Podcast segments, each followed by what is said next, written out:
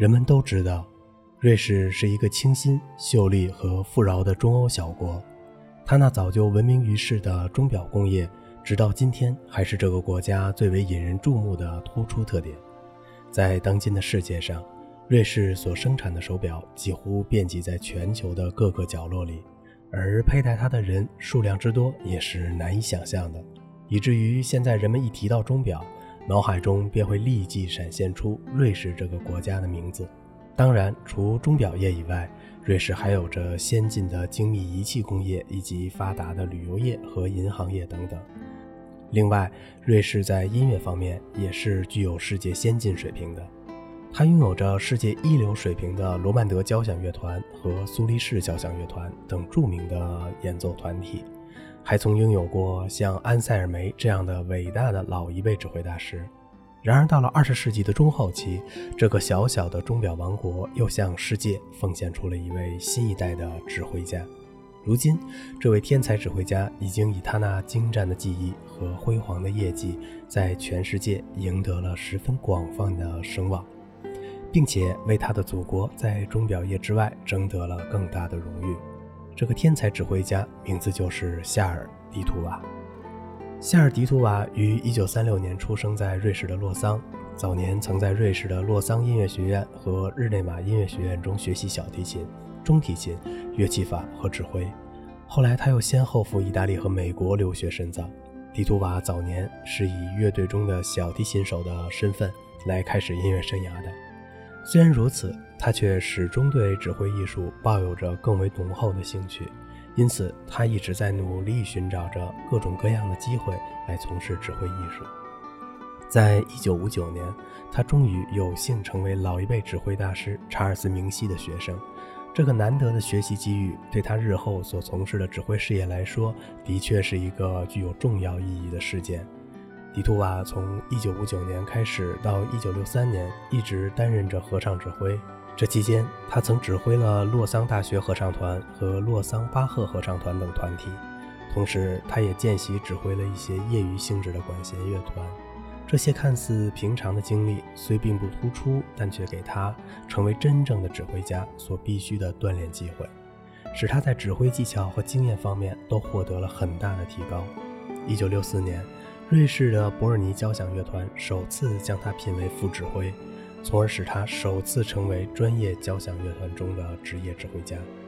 三年后，即1976年，他便由于成绩出色而被该团提升为首席指挥了。迪图瓦在担任瑞士伯尔尼交响乐团的常任指挥时，就已经走出了自己的国门，开始步入到了世界指挥舞台上了。当时他主要是在欧洲各国广泛的开展活动，其重要的对象便是老牌的伦敦皇家爱乐乐团。迪图瓦与这个英国很有影响的乐团曾有过一段非常和谐的合作经历。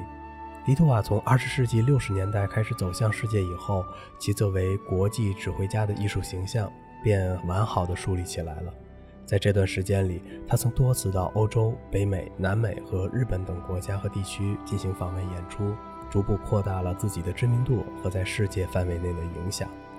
一九七八年，加拿大的蒙特利尔交响乐团宣布将迪图瓦聘为该团的新任音乐指导与常任指挥。从此，这位在欧洲出生的指挥家便在北美洲的加拿大扎下了根基。迪图瓦在其指挥生涯中的最大贡献，就是出色地造就了加拿大蒙特利尔交响乐团。蒙特利尔交响乐团是加拿大的一个老资格乐团。它创建于本世纪早期的1934年，是加拿大三大著名交响乐团中的一个。这个乐团是一个有着光荣历史的乐团，因此它的历任指挥也都是世界指挥史上的显赫人物。尤其是在乐团发展中期，先后有意大利著名指挥家马克维奇和印度著名指挥家梅塔担任了该团的音乐指导与常任指挥。不但使这个乐团的水平有了很大的提高，而且还使得他在世界上的地位变得更加显要。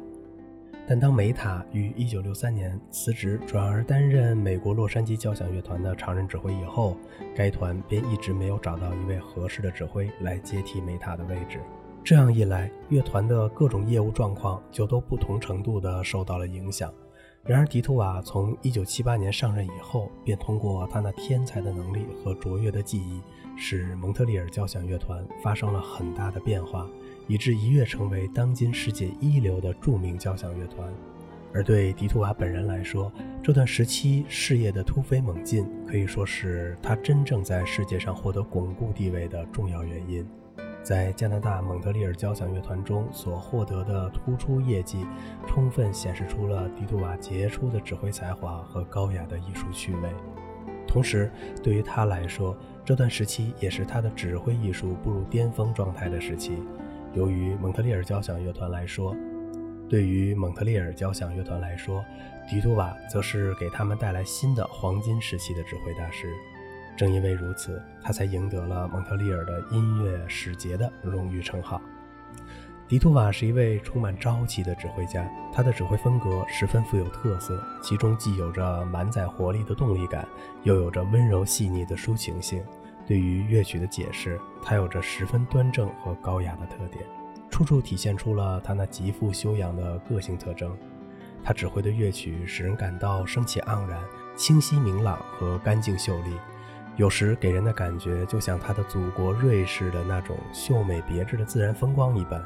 迪图瓦是一位能够掌握多种风格的作品的指挥家，尤其是对于浪漫主义时期和现代主义时期的作品，他的演示都有着正确的理解和突出的特色。从总体上来看，他更为擅长指挥法国和俄国作曲家的作品。对于一些北欧和东欧民族乐派作曲家的作品，他也是一位十分得心应手的演示者。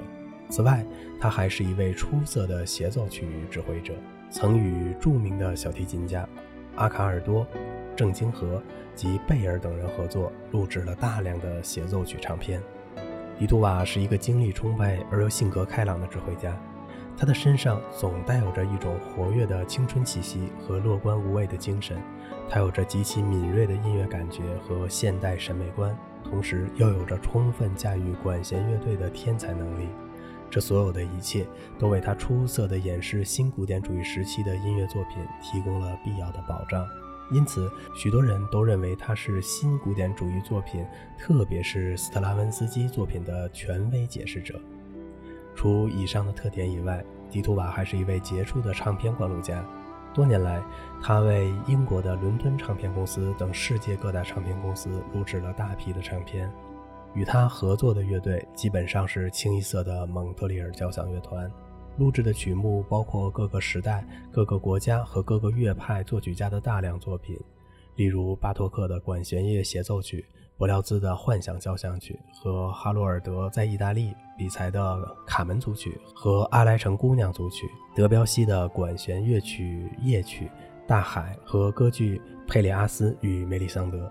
阿尔加的谜语变奏曲，弗兰克的 D 小调交响曲，门德尔松的意大利交响曲和仲夏夜之梦，拉威尔的舞剧达芙妮斯与克罗亚。穆索尔斯基的图画展览会，里姆斯基科萨科夫的天方夜谭，雷斯匹基的罗马的喷泉和罗马的节目，柴可夫斯基的第五交响曲，普列科菲耶夫的第一交响曲和第五交响曲，圣桑的第三交响曲，拉赫玛尼诺夫的第三交响曲和交响舞曲，葛什温的蓝色狂想曲和一个美国人在巴黎，斯特拉文斯基的舞剧火鸟和圣诗交响曲，以及大量的器乐协奏曲等等。迪图瓦是当今世界上最活跃的著名指挥家，几十年来，他所开创的业绩是辉煌而灿烂的，与蒙特利尔交响乐团合作关系也达到了水乳交融的默契境地。现在，当蒙特利尔交响乐团以高超的水准立足在世界一流交响乐团的行列中后，迪图瓦在世界上的名声也就显得越来越突出和响亮了。如今，人们已经将他作为继指挥大师安塞尔梅之后的另一位天才的瑞士指挥家，而列入到二十世纪世界指挥艺术史册中。好了，今天的节目就到这里了。如果您喜欢这个小小的播客节目呢，请您点击一下订阅，并且关注一下主播，感谢您的支持，谢谢。